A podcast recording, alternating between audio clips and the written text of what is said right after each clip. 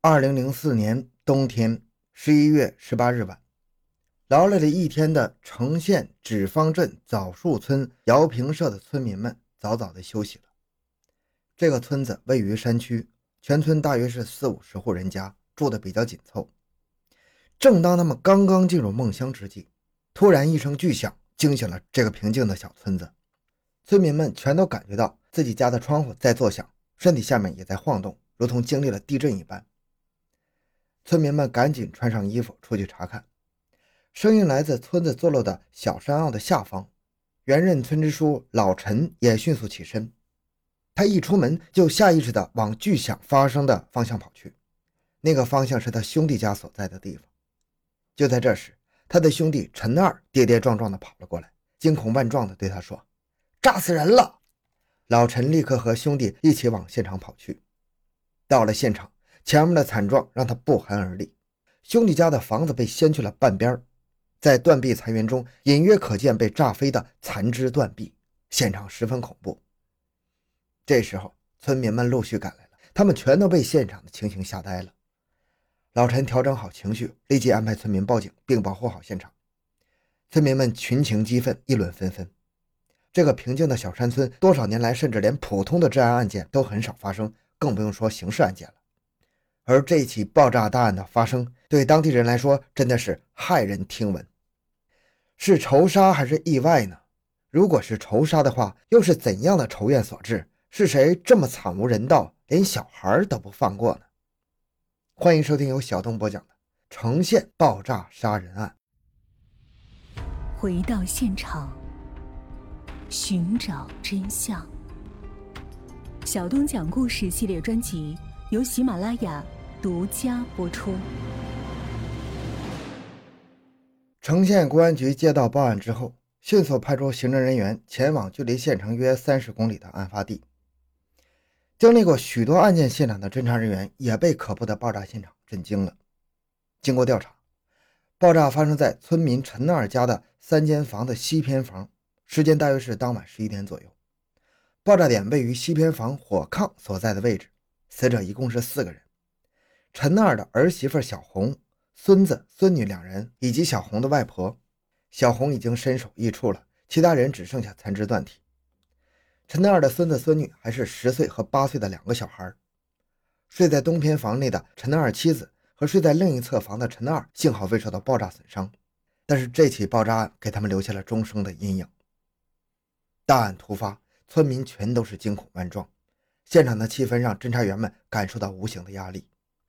负责勘察现场的城县公安局当即在现场成立了“幺幺幺八”爆炸案专案组，开展了案件的侦查工作。在现场的勘查中，侦查员提取到了一小节的导火线，由此可以判定爆炸是人为所致。同时，侦查员还发现了一个红蓝相间的小包。经过调查，这个小包是三天前离开陈家时小红的女婿李平背走的小包。老陈还记得，当时李平离开时就是背的这个小包。因为拉链坏了，李平还让小红给他缝好才背上的。李平走后再没出现，那么这个小包为何又出现在现场呢？根据老陈、陈二等人提供的情况，侦查员结合现场提取的小包等物证，立刻将嫌疑目标锁定在李平身上。围绕李平，侦查员们展开了调查，并迅速组织警力在通往天水、辉县及本县矿山等地道路路口实施了堵截搜捕行动。李平案发时大约三十岁，操着甘肃礼县口音。据村里人讲，这个李平平时看上去还比较老实，人很精干，一直在王磨等地矿山上干活。村里人听李平自己说，他的父母过世早，他几岁就出门在外，由他姐姐抚养长大。成人后一直在城县等地打工。二零零一年六月，纸坊镇枣树村村民小红的丈夫小陈在新疆打工期间不幸坠楼身亡。当时两人已育有一儿一女，丈夫死后，小红一直生活在公公婆婆家里。二零零一年夏天，李平来到村子给人割麦子挣钱，村民们感觉到这个小伙子人还不错，老实肯干，又没啥拖累，便有人出面给他介绍媳妇儿。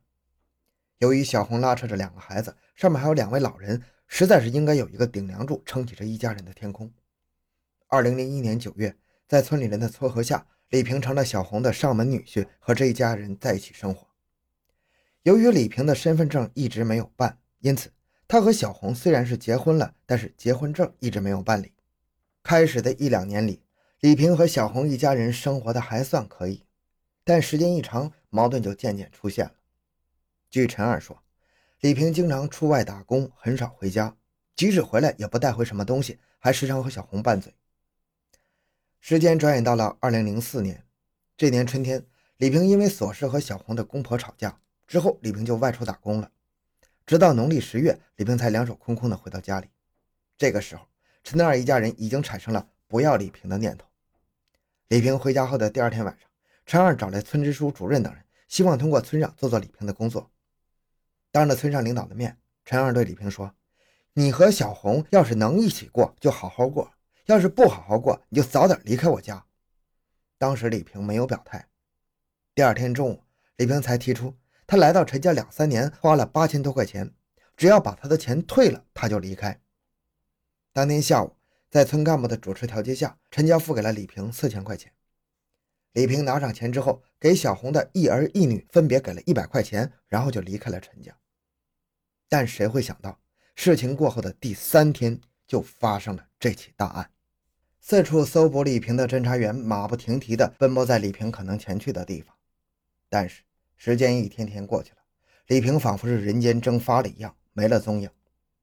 案发之后，甘肃一家媒体以“城县上门女婿炸死一家四口”为题对案件进行了报道。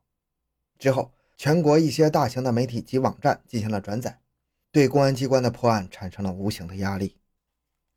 在之后的几年时间里，城县警方一直将李平作为重点抓捕对象，开展了追逃工作。侦查员辗转于天水、兰州、新疆、河南、北京等地，在茫茫人海中搜寻李平的踪迹，但是历尽了千辛万苦，仍没有获得李平藏匿的可靠线索。专案组成员们内心全都压了一块重重的石头。李平一天不落网，侦查员们就一天不得安宁，无法向死者亲属和广大群众交代。两千零八年十二月，纸坊爆炸杀人案已经过去四年了。四年当中，侦查员每获得一个小小的关于李平的线索，都会前往进行搜捕。他们还印发了通缉令，四处张贴，并在网上进行通缉。这些工作全都没有白费。十二月十一日，专案组侦查员终于获得了一条有价值的情报：李平现在藏身于辉县的延平金矿。延平金矿位于甘肃的辉县山区，那里的地理位置特殊，离县城较远，山高路险。除了金矿的职工外，很少有人去那里，信息极不通畅。接到这个消息，侦查员们立刻就兴奋起来。